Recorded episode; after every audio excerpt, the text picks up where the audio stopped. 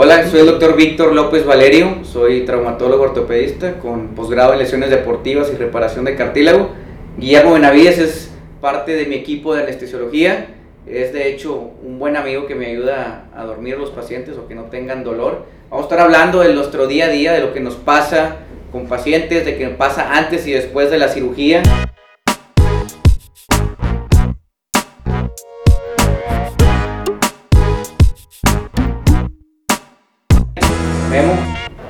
¿Cómo estás, Víctor? ¿Qué tal? Bien, gracias por echarte la vuelta. De hecho, venimos saliendo de un procedimiento ahorita en la mañana y eh, un poco desmañanados. ¿Cómo andas? Bien, bien, muchas gracias. Aquí, echándole ganas. Qué bueno. Una de las cosas que siempre nos pasa es, sabemos que estamos jóvenes, nos ven chavos, y una de las cosas que siempre nos pasan, o al menos me pasan a mí, no sé si te pase a ti, es de que cuando llega un paciente, le explicas la lesión, le explicas lo que tiene, dicen, oye, espérame doctor, ¿cuántos años tienes? ¿Qué te pasa? ¿Me quieres operar? ¿Me estás hablando de que me vas a poner un injerto, de que me vas a poner un menisco nuevo, un ligamento cruzado nuevo, o me vas a poner una placa con tornillos?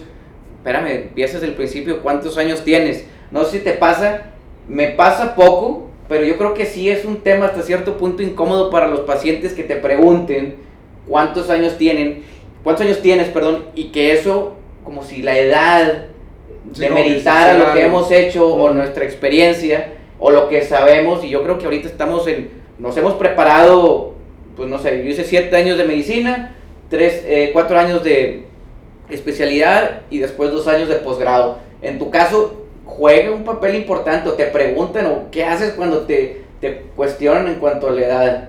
Sí, claro, también. Digo, de hecho, pues como que cada vez pasa menos, quién sabe por qué. Ya estamos viejos, yo creo. Este, pero sí, sí es algo seguido que llego y la primera impresión que tienen los pacientes es este, que me veo muy chavo. Y yo creo que también tiene que ver, pues que sí nos vemos más chavos, tal vez un poquito más chavos de lo que estamos. Y la barba, la barba es para... La barba es así como para disimularle. Ya. Este, pero sí, digo, sobre todo, pues por la parte de anestesia, como que dicen, ¿y tú me vas a cuidar durante mi cirugía? Este, cuando te ves súper chavo, ¿verdad? Pero, eh, pues yo igual, digo, fueron los siete años de carrera, cuatro años de la especialidad, la subespecialidad. Sí, hiciste cuatro, eh, cuatro de anestesio, después Cuatro de hiciste anestesio y cardio. luego hice anestesia cardiovascular, sí, en, en México. Y pues la verdad es que, digo, ya tenemos cinco años que terminamos, ¿no? Entonces, este, No estamos- cada vez pasa un poquito menos. Claro.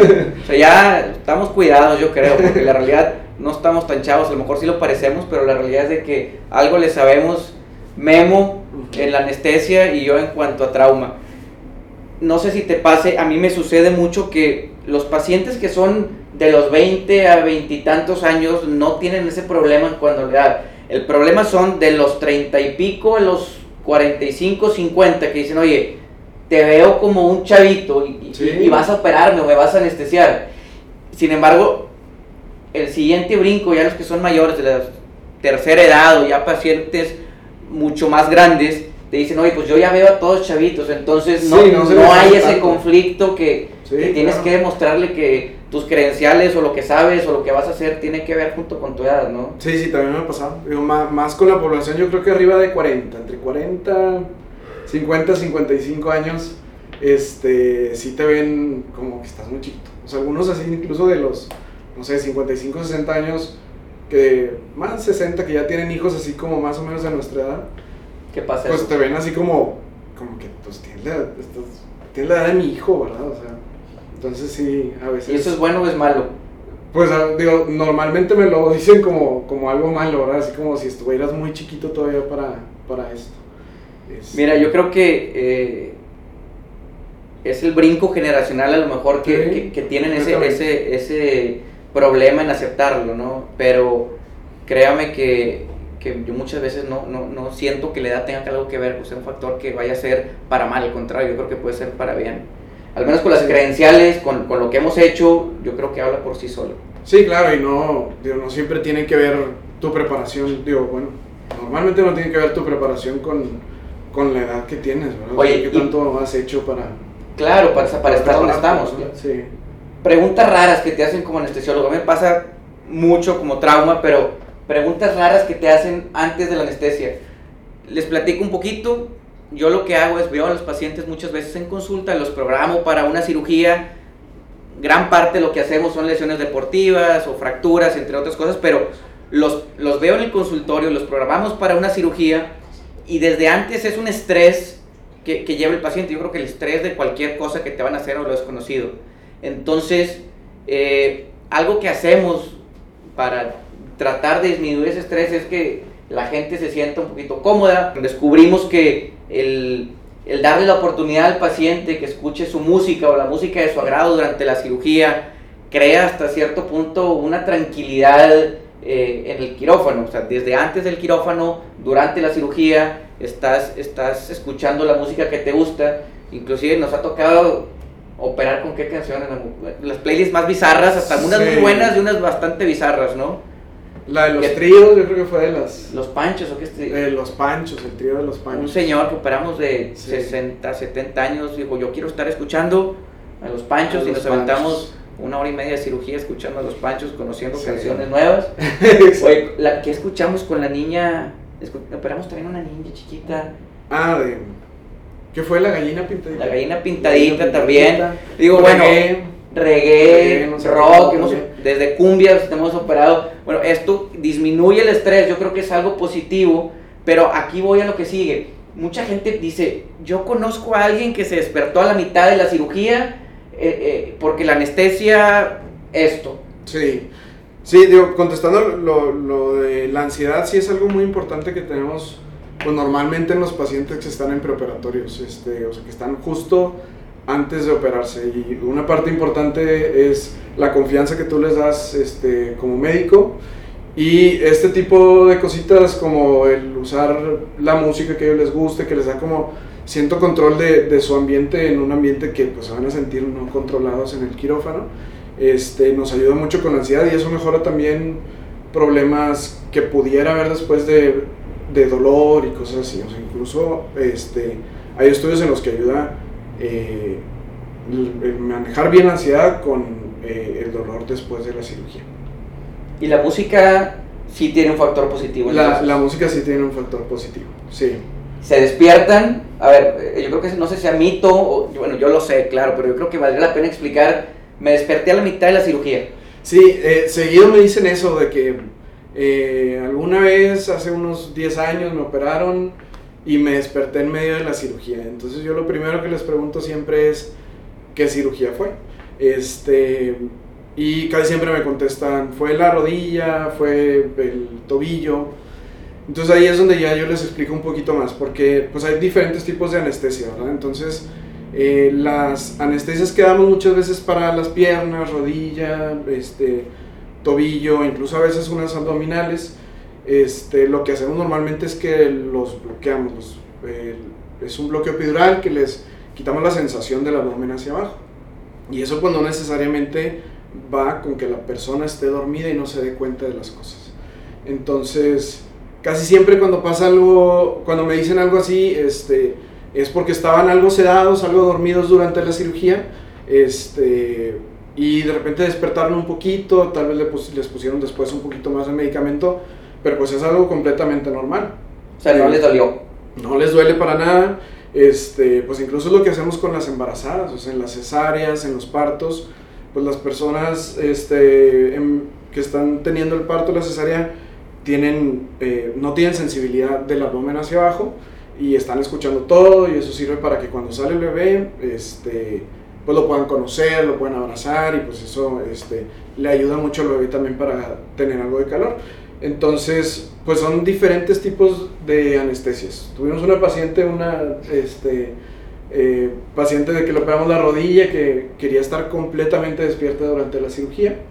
Quería estar viendo, quería estar viendo su cirugía. Que la quería estar viendo, este, y haciendo preguntas, entonces, este, pues le pusimos la anestesia nada más del abdomen hacia abajo y estuvo completamente despierta. Este caso en particular, por explicar, era una lesión de cartílago que tenía por debajo de la, de la rótula, huesito que tenemos en la rodilla, tenía una lesión severa y lo que hicimos fue eh, implantarle cartílago ahí y lo hacemos eh, de una manera a través de una cámara que mide 4 milímetros, lo metemos en la rodilla y hacemos este procedimiento vía artroscópica.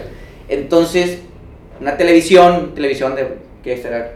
30 pulgadas, estamos viendo la cirugía nosotros que estamos realizando en la parte de la rodilla y la paciente también la puede ver. Entonces, digo, por lo general los pacientes dicen, no quiero saber nada, no quiero saber nada, no me quiero enterar hasta que esté al final.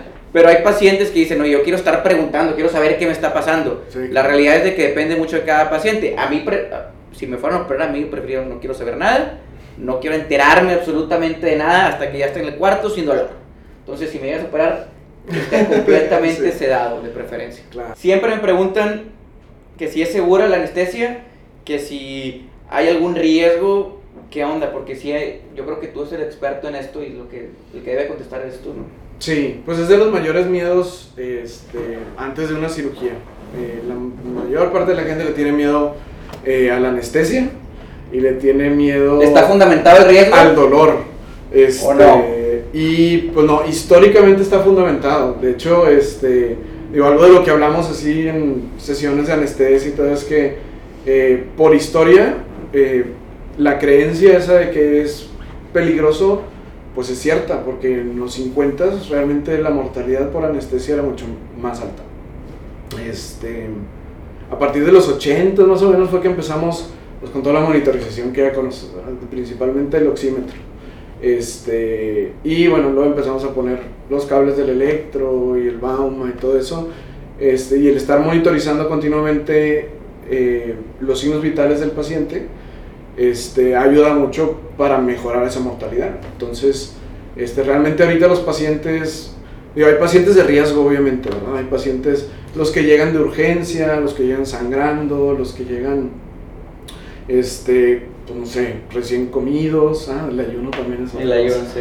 Este, que pues se les aumenta un poquito eh, el riesgo de mortalidad, pero realmente incluso esos pacientes este, pues el riesgo es muy bajito.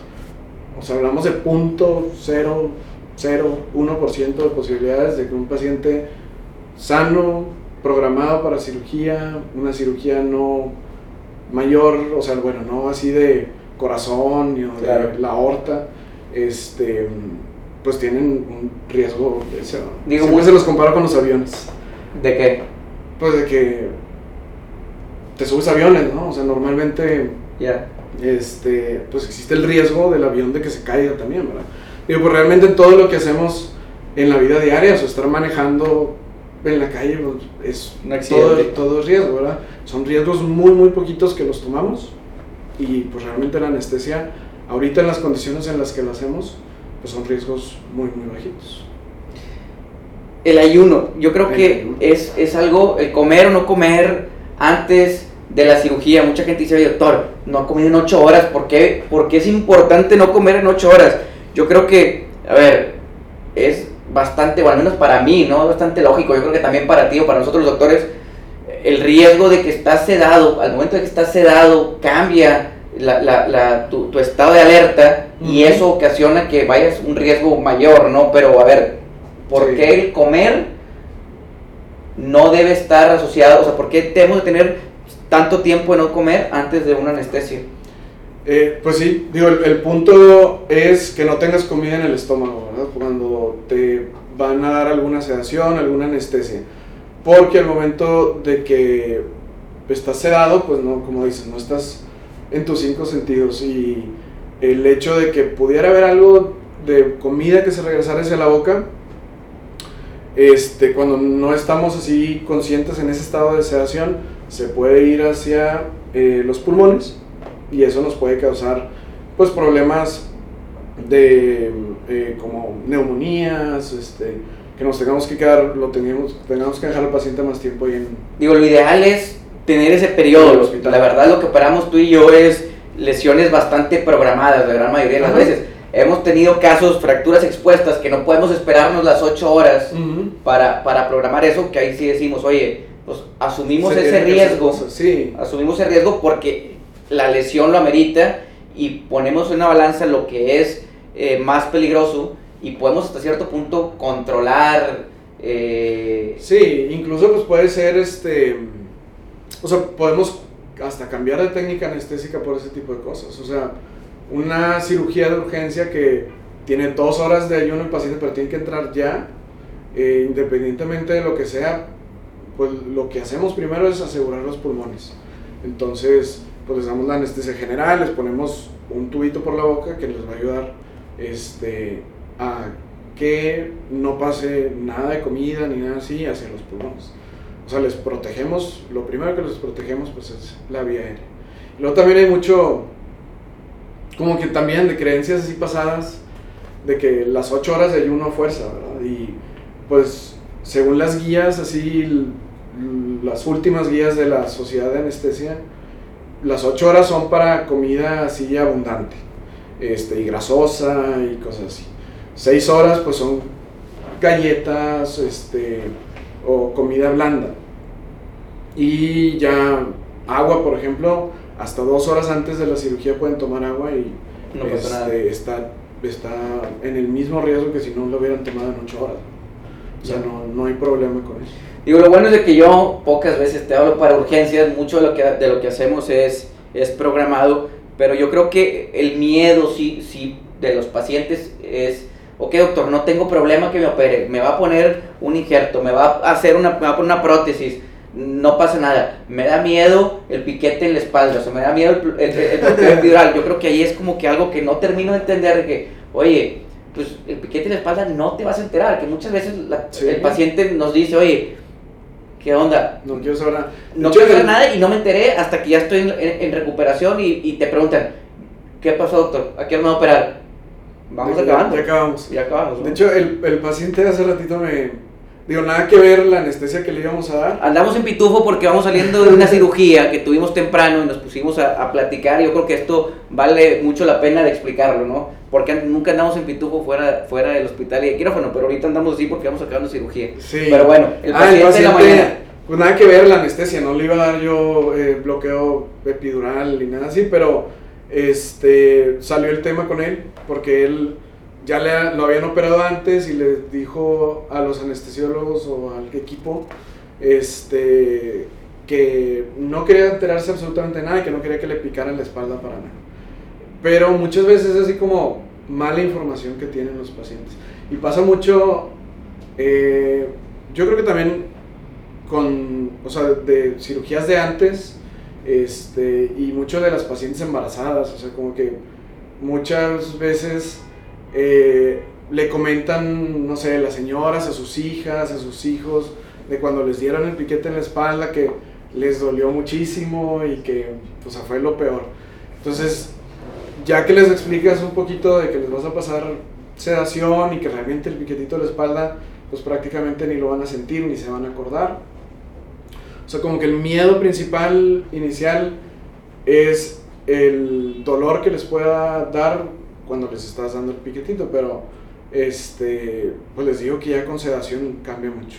Entonces ya como que incluso este paciente que no le iba a dar epidural de todas formas, este, ya lo andaba convenciendo de, de, de ponerle de, de, espalda. Sí, sí, sí. Pues, esperemos que no tengamos que operar, pero si no, ya, ya te ganaste la confianza del paciente de ponerle un, un, piquete en la espalda. Todas son raquia, porque siempre dicen, tengo miedo a la raquia.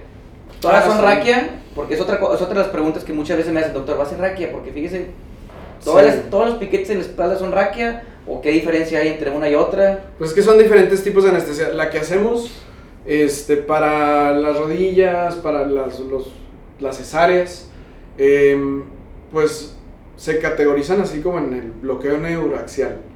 O sea, pero en el bloqueo neuroaxial son dos. La raquia es el bloqueo subaracnoideo, este, pues que nada más entras un poquito más con la aguja hasta un área diferente. Y el otro es el bloqueo epidural, que ese es cuando sí te dejan el catéter y que a través de ese catéter este, te pasan medicamentos y ese te lo pueden dejar este, incluso en, en, el hospital y te pueden dejar una analgesia por ahí. Pero Esto, eh, yo creo que... Casi todos se te quedan con la idea que es una raquia. Y la verdad es que aquí, en Monterrey, yo creo que en, en México probablemente eh, hacemos mucho más bloqueo epidural que raquia. Pero pues con el entendimiento que tiene la gente muchas veces ya es, o sea, ya saben... Es el nombre como Les dices raquia y dicen que, pues, o sea, ya saben que es el pequitito en la espalda. Yo siempre les trato de explicar un poquito de todas formas. Yo creo que la el cirujano debe estar completamente en el mismo canal que, que el anestesiólogo, al menos en mi caso, porque es un...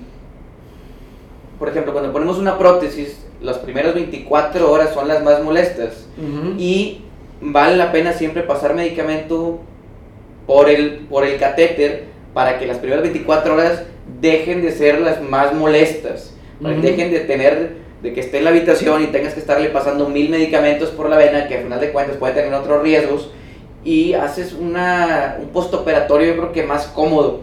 Y puedes empezar a mover, de hecho, más cómodo sin que tengas tanta molestia por la misma cicatriz o por la misma incisión donde hiciste todo el abordaje para la cirugía. Entonces yo creo que algo importante de esto es quitar el mito de, me pusieron un piquete en la espalda cuando es todo lo contrario, o sea, es para mejor, una mejor evolución, menos dolor, mucho más eh, tranquilidad a mí como cirujano, que no te van a estar hablando en la noche para, para, molestando molestando al paciente que tiene dolor y que le tiene que estar pasando medicamento. ¿no? Sí, claro. Y depende del paciente, depende de la cirugía, este, pero sí está pues comprobado que eh, manejarles bien el dolor durante el posoperatorio les va a ayudar mucho para que no tengan otro tipo de complicaciones. Este, tanto cosas así de corazón, cosas de pulmón, que se empiecen a mover más rápido este, y disminuye riesgos eso de pues que hagan trombos en las piernas o cosas así.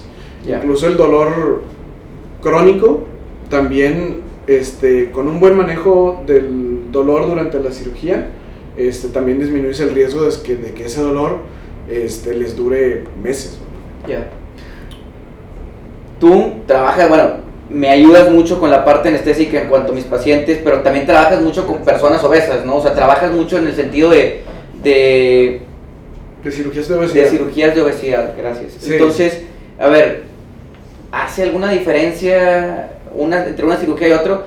Porque al menos muchos de mis pacientes que necesitan prótesis, tienen ya cierto grado de obesidad, ¿no? Que a la larga va, va, a terminar en un mayor desgaste, pone sobrecarga en tus rodillas, en tus articulaciones, y esto va a terminar en, en, en, en un desgaste mayor, ¿no? Pero hemos tenido pacientes que, que los enviamos con, con, ustedes a que los operen de obesidad, que hemos trabajado en conjunto. ¿Cambia la, la, la obesidad en cuanto a la anestesia? O sea, ¿o, qué, qué, qué, diferencia hay? Sí, pues digo, depende, obviamente, como digo, del tipo de cirugía. Este, pero incluso en los pacientes con obesidad para las cirugías de miembros inferiores, este, pues incluso puede ser hasta más beneficioso el poderles dar una anestesia que no sea anestesia general. Este, los pacientes con obesidad, pues batallan un poquito más con la respiración, pueden hacer un poquito más de este, de cierre de alveolos y problemas este, pulmonares, eh, que si logramos hacer un bloqueo más regional, que con eso se pueda hacer la cirugía, realmente les mejora este, pues mucho el desenlace. La pregunta más rara que te han hecho como anestesio. La pregunta más rara,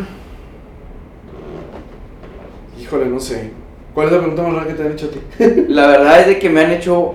Siempre, me preguntan por cosas de cirugía. O sea, de que... ¿De qué? Siempre le preguntan al anestesiólogo de repente... ¿Y cuánto va a durar la cirugía? ¿Y cuánto voy a tardar en, recuperarme? O sea, como que te empiezan a hacer preguntas para ver si, para, si, coincide con lo mío. Sí, sí, sí. Mira, yo creo que una de las preguntas más raras que me han hecho es, doctor, ¿puedo comer carne de puerco después de una cirugía? Así, bien específico. Así, y, y la realidad es de que pues, si, quiere puede comer, si usted le gusta puede comer, o sea, no hay ninguna restricción en cuanto a mis cirugías al menos para comer carne de puerco. carne puerco. Y otra pregunta que parece un chiste, pero la realidad es, es me pasó es, operamos, de hecho tú me ayudaste en la cirugía, operamos un paciente una fractura de muñeca y me dice, doctor, ¿puedo o sea, ¿cuándo puedo tocar reeditar? No sé, mire, vamos a quitar los puntos en tres semanas, vamos a mandarlo a al menos 10 sesiones de rehabilitación y después de esto parte de la rehabilitación puede ser tocar la guitarra. Toca mucho la guitarra. No, pero siempre he querido empezar a, tocar, a tocar guitarra. Entonces es como que entra de repente, a ver, pues, que igual con eso puedo tocar mejor. Sí, o sea, nunca has tocado la guitarra, nunca has hecho nada y ahora te quiebras la muñeca, te ponemos una placa con 10 tornillos y quieres empezar a tocar la guitarra, ¿no? Cosas que de repente, eh, no sé si Vaya, te ha tocado algo raro. A, veces pasa que, este, pues sobre todo con pacientes ya que operaron, no sé, un mes después de la cirugía y traen no sé, no me acuerdo ni, comezón en la nariz. Y preguntan de que, ¿habrá sido por la anestesia, doctor? No, pues... Todo es culpa de la anestesia. Si Sí, me duele es culpa sí. de la anestesia, no es culpa del cirujano. Yo creo que también es algo que... que- Es algo que, sí, que se ha como propiciado mucho, no sé, tal vez incluso por alguna parte del gremio médico. Este, de que a veces... Oye, bueno, hablando de gremio, ah, ahorita que dices, siempre dicen, ¿qué hace? O sea, el anestesiólogo pone la inyección, Ujú. pone el bloqueo, da la anestesia y luego, o sea, es parte de las bromas, es parte de las bromas que siempre hacemos. Oye, ¿qué está haciendo el anestesiólogo mientras yo estoy acomodando el hueso, mientras yo estoy arreglando el menisco? A ver, Sí, claro. ¿qué, qué estás haciendo? O sea, ¿dónde empieza y dónde termina tu chamba?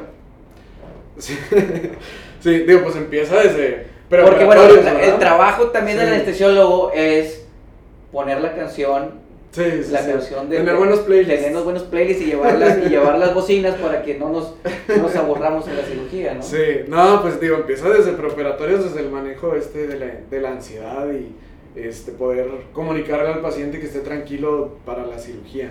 Eh, La valoración también que les haces de, pues, sus signos vitales, este, ver algún problemita que te pueda dar con la anestesia, de medicamentos que esté tomando, cosas así.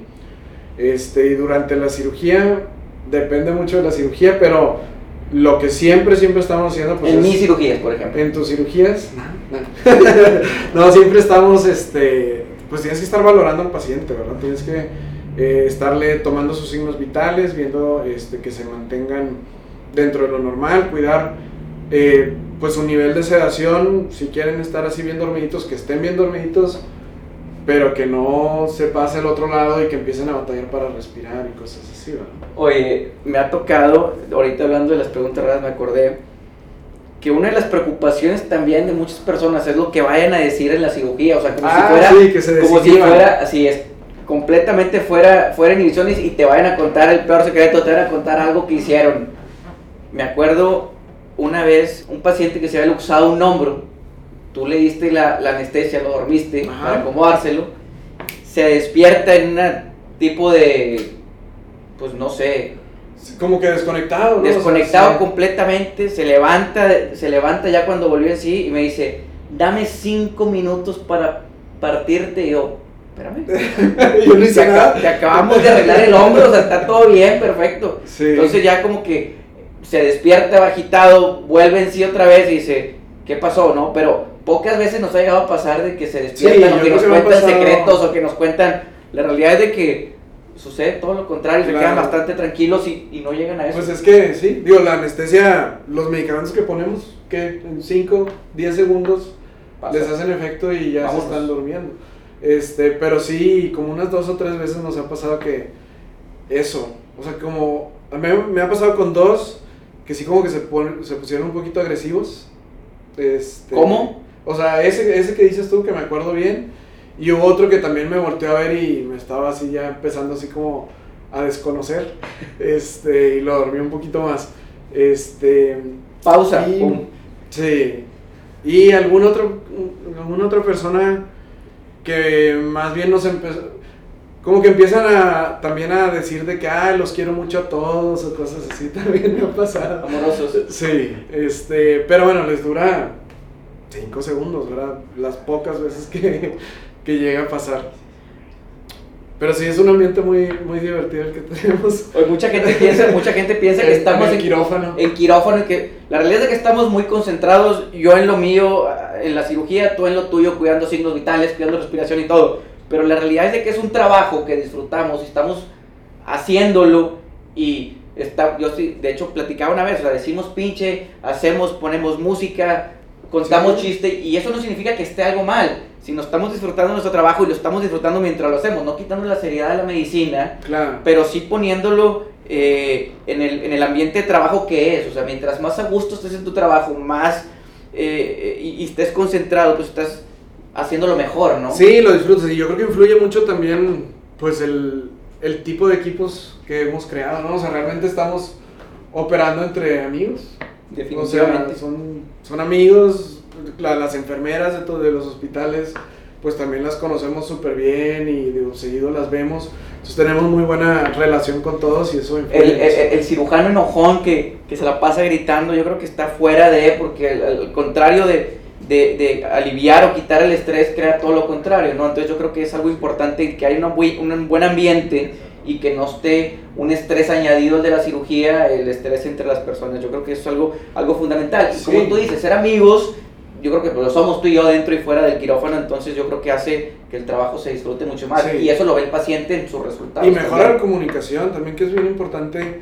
Este, digo, así como parámetros de buen trabajo en equipo y parámetros para la seguridad del paciente, pues es la comunicación. Y el hecho de que la enfermera se lleve lo suficientemente bien contigo como para decirte, doctor, falta esto, doctor, esto, o sea, como para poder levantar la voz y decir alguna cosa que ella sienta que, que no va dentro de lo normal. Ya. El tendón de Aquiles que operamos, en cuanto al ayuno, que... El cigarro aparte. Ah, eh, cigarro. Sí, es algo bien importante que... Bueno. Porque él es, fue impresionante, ¿verdad? No dejaba de fumar. No, bueno, ese, bueno, ese fue un paciente que, que no no, ese fue un paciente que operamos en, bueno, no pero lo operamos en otro hospital y que se fumaba, o sea, de repente íbamos a pasarle visita, el paciente bajó a fumar. Y luego, bueno, ¿cómo es el rato? Oye, doctor, llegó y bajó a fumar otra vez. Oye, espérame, ¿cómo? El cigarro afecta impresionantemente la, a la mala evolución. Inclusive también los electrónicos, ¿no? O sea, hemos tenido pacientes que han, que han estado fumando electrónicos y no cicatriza la herida, está un poquito más lento es que ya no estoy fumando, doctor, nomás estoy fumando sí, tiene, tiene que ver mucho con la cicatrización y, y, en la anestesia también yo siempre, sobre todo en los pacientes, este, los de obesidad, que pues son pacientes programados y que ya pueden tener algo de problemita así pulmonar, les digo, cuatro semanas sin fumar, porque sí influye mucho, sí, sí influye mucho también con que no, o con disminuir riesgos de complicaciones pulmonares. Oye, el paciente este que, que te estaba diciendo de que operamos el tendón de Aquiles, lo dejamos ocho horas antes, llegó un día en la noche, sabes que mañana te vamos a operar en la tarde, vamos a dejarte ocho horas en ayuno, programado, todo, llegamos tú y yo a la cirugía, doctor, es que traía mucha hambre y para aguantar el tiempo comí, no me acuerdo qué había comido, para aguantar la cirugía, desayunó. Y yo, ¿cómo? O sea, digo, ya platicamos de los riesgos del ayuno, pero de repente hay pacientes que dices, sí. a ver, ya te explicamos todo y dice, no, es que... Incluso ahí también fue así como que, como en piso en el hospital. Lo dejas comer. Lo dejaron comer, ¿verdad? Pero, sí, digo, pues es algo como también de educación hacia los pacientes, o sea, es, claro. es algo de que pues ellos no, no ven realmente, dicen, ¿por qué quieren ocho horas de ayuno? O sea, pues igual y me, me hambre, me, me una galletita, galletita ahorita y, y, pues no pasa nada, pero pues sí es bien importante que les hagan caso a sus doctores, ¿no? Oye, porque por algo se hace cada por cosa que Claro, no, es, no es de ok, no es como que es como estoy bien contento. Híjole, no va a comer, que, que, que, quiero que tenga toda hambre toda la cirugía para estar. Sí. No, la realidad es de que no va por ahí. Siempre es en base a la, a la, seguridad del paciente. Y ya para, yo creo que ya hemos platicado un chorro. Mito que quieras quitar de anestesio.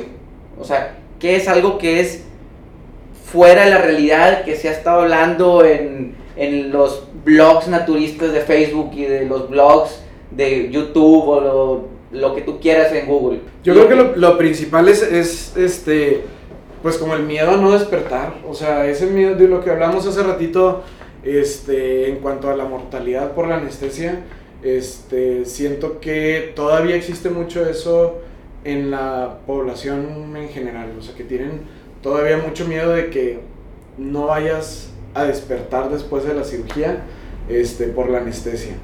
Em, yo creo que ese es el, el, principal. Y pues también lo de la raquia. También la raquia, o sea, como que la gente que tiene el miedo de que le vayan a picar la espalda porque alguien alguna vez le dijo que este, le dolió mucho o que duró un año con dolor de espalda todavía o este, incluso que se quedó sin, sin, sensibilidad de las piernas ya para siempre. ¿Pasa? no pasa. Perfecto. No pasa. O sea, es prácticamente imposible. Yo creo que es importante siempre seguir las cosas que te dicen tus doctores.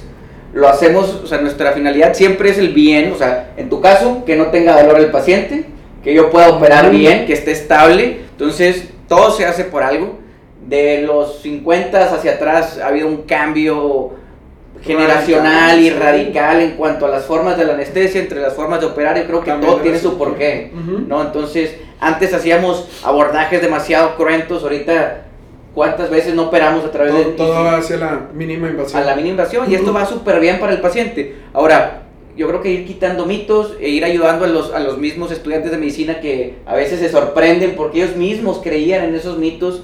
Yo, bueno, tú eres profesor eh, clínico tanto de, bueno, de varios hospitales aquí en Monterrey, entonces también es cierta educación de los mismos doctores o de los mismos estudiantes que vienen con nosotros. Los estudiantes. Es una parte súper importante porque, pues como doctores, ¿tú tuviste algo de formación en anestesia? Nada. Yo tampoco. o sea, durante medicina no rotas por anestesia. Entonces muchos de los doctores pues realmente tienen como una idea, este, pues un poquito diferente, o sea, de los internos, de los que van empezando, un poquito diferente de lo que realmente hace un anestesiólogo. Entonces como, aparte, o sea, fuera de los doctores, pues obviamente la población general también, pues va a tener una idea, pues no tan real de lo que hace un anestesiólogo haces cirugía segura, hacemos, haces anestesia segura, yo creo que eh, esto en conjunto debe, debe llevar al éxito de cualquier procedimiento, ¿no?